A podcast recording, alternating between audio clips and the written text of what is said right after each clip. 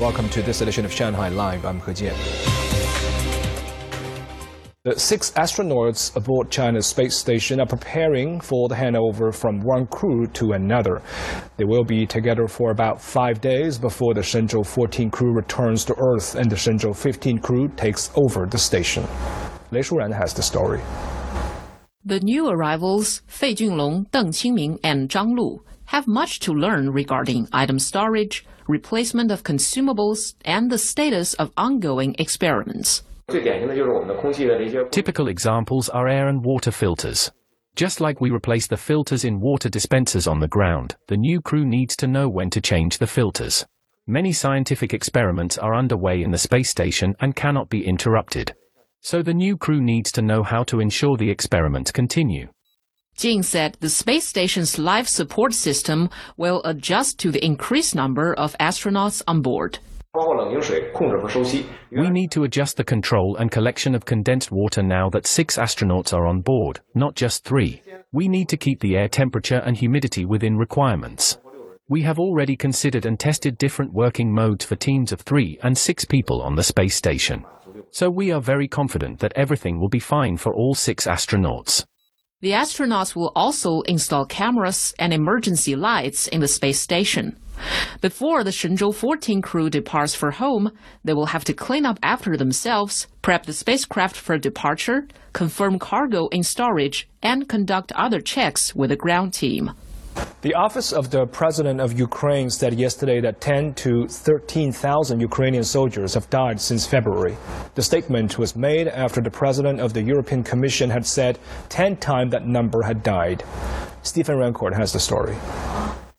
President of the European Commission Ursula von der Leyen said on Wednesday that the Ukrainian armed forces had lost 100,000 people and more than 20,000 civilians had died.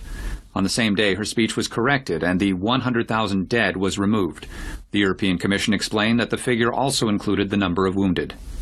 The 29th Ministerial Council of the Organization for Security and Cooperation in Europe took place yesterday and today in Poland. The Minister of Foreign Affairs of Ukraine insisted that Russia be excluded from the OSCE, and the Council obliged. Russia's Foreign Minister Sergei Lavrov yesterday accused the West of becoming directly involved in the conflict in Ukraine by supplying it with weapons and training its soldiers.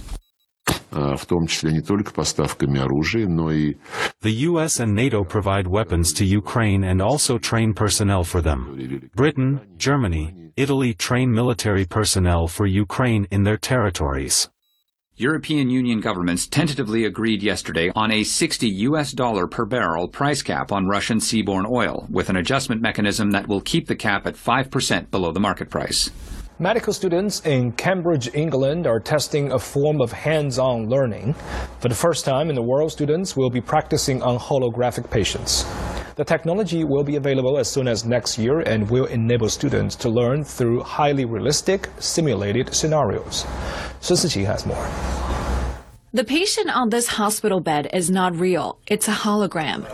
Through their headsets, the medical staff and students in this room are able to share the same simulated surroundings.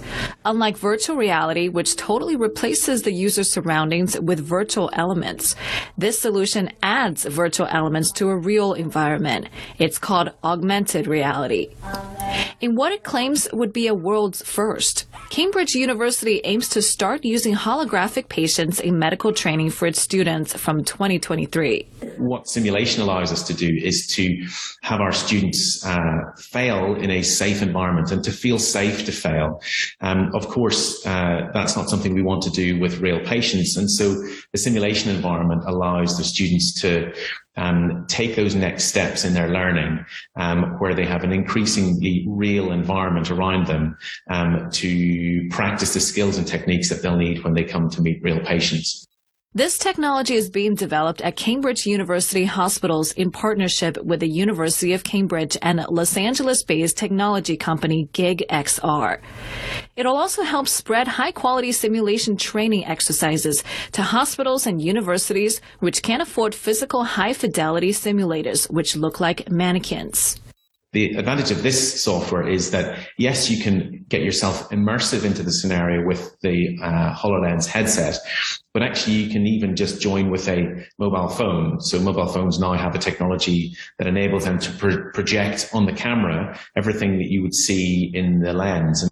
A group of PhD students have been testing the technology for the past five months. For now, only a single module is available. It focuses on respiratory conditions, where students can use a stethoscope, read a patient monitor, put on oxygen masks, and more. The holographic patient shows symptoms of asthma, followed by a severe allergic reaction, blood clot in the lungs, and pneumonia.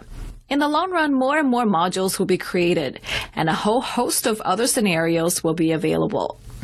The software is still under development, but should be released at the end of the year. The University of Cambridge will also conduct research to evaluate the impact of this project, both on students and patients.